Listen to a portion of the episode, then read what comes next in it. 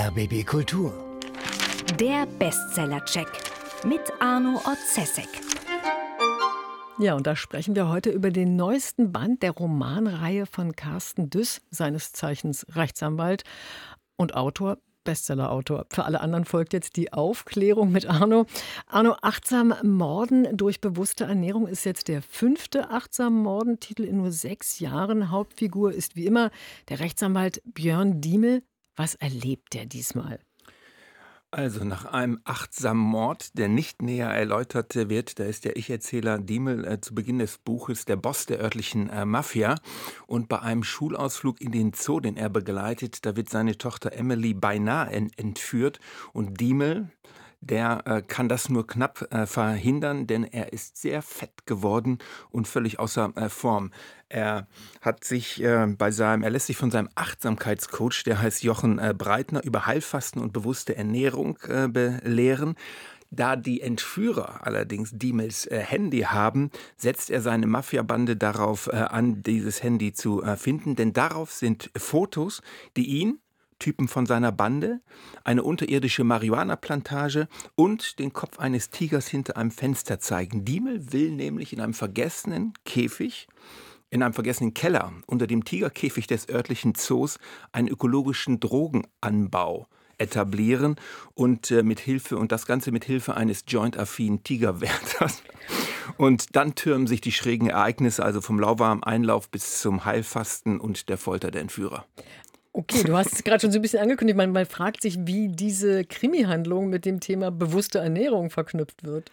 Also am Anfang äh, ziemlich gut. Also wie sich äh, Diemel, der Rechtsanwalt mit Chicken Nuggets, mit Salted äh, Karamelleis und äh, mit äh, Snickers des Nachts äh, vollstopft und dann eben bei der Verfolgung der Entführer im Zoo kollabiert und allmählich zu vernichtender körperlicher Selbsterkenntnis kommt. Das passt schon ganz gut äh, zusammen. Später allerdings, da mutiert der Roman über Dutzende von Seiten praktisch zu einem äh, Sachbuch über äh, gesunde Ernährung in Dialogform. Diemel und sein, und sein Breitner, sein, sein, sein Coach.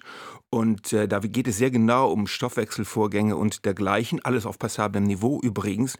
Und irgendwann wirkt das aber so, hat das auf mich so gewirkt, als wäre die, Kri äh, die Krimi-Handlung eine Art von Appetizer, um Lectures über gesunde Ernährung äh, zu äh, verteilen. Erst ganz am Ende bei der blutigen Auflösung äh, des, der Krimi-Handlung, da hat man das Gefühl, es kommt wieder ein bisschen zusammen. Mhm.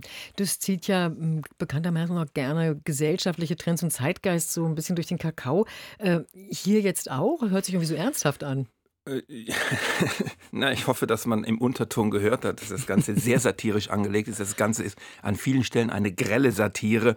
Also äh, Düss alias Diemel, der lästert über die moderne, woke äh, Pädagogik äh, in, der, in der Schule. Er sagt, äh, Grundschule, das sei Kindergarten minus Windeln. Er lästert über das woke Theaterprojekt vom kleinen Ich zum großen Wir. Er lästert anfangs auch noch über vegane Ernährung.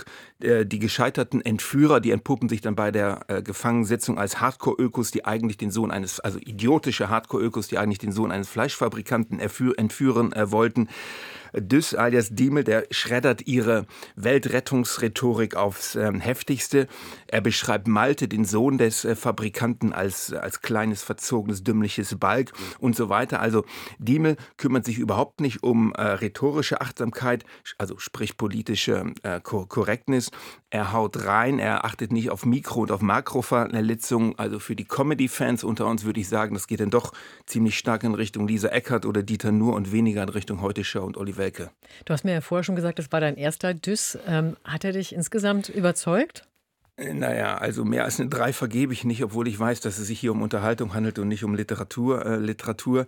Der Tonfall ist mir dann oft doch ein bisschen zu laut, äh, zu derb, irgendwie auf gehobene, etwas leicht gehobene Schenkelklopfer-Gags ähm, aus. Sprachwitz ist da, ja, das schon, aber nicht immer raffiniert. Also da sehe ich Unterschiede zum Beispiel zu dem satirischen Krimi-Autor Wolf Haas, äh, der da ein anderes äh, Niveau erreicht. Das sage ich allerdings nachträglich. Zwischendurch war ich schon interessiert, wie kriegt er das denn nun beides äh, zusammen? Also den Krimi und den Ernährungsberater. Und das gelingt in meinen Augen zunehmend nicht. Ich habe aber im Internet von Dysfans gelesen, dass das in den anderen vier Büchern wohl besser sein soll. Denen ist auch aufgefallen, dass das hier so ein bisschen, so ein bisschen nebeneinander steht. Aha. Aber jetzt kommen wir zur Frage der Fragen. Warum ist das Buch ein Bestseller?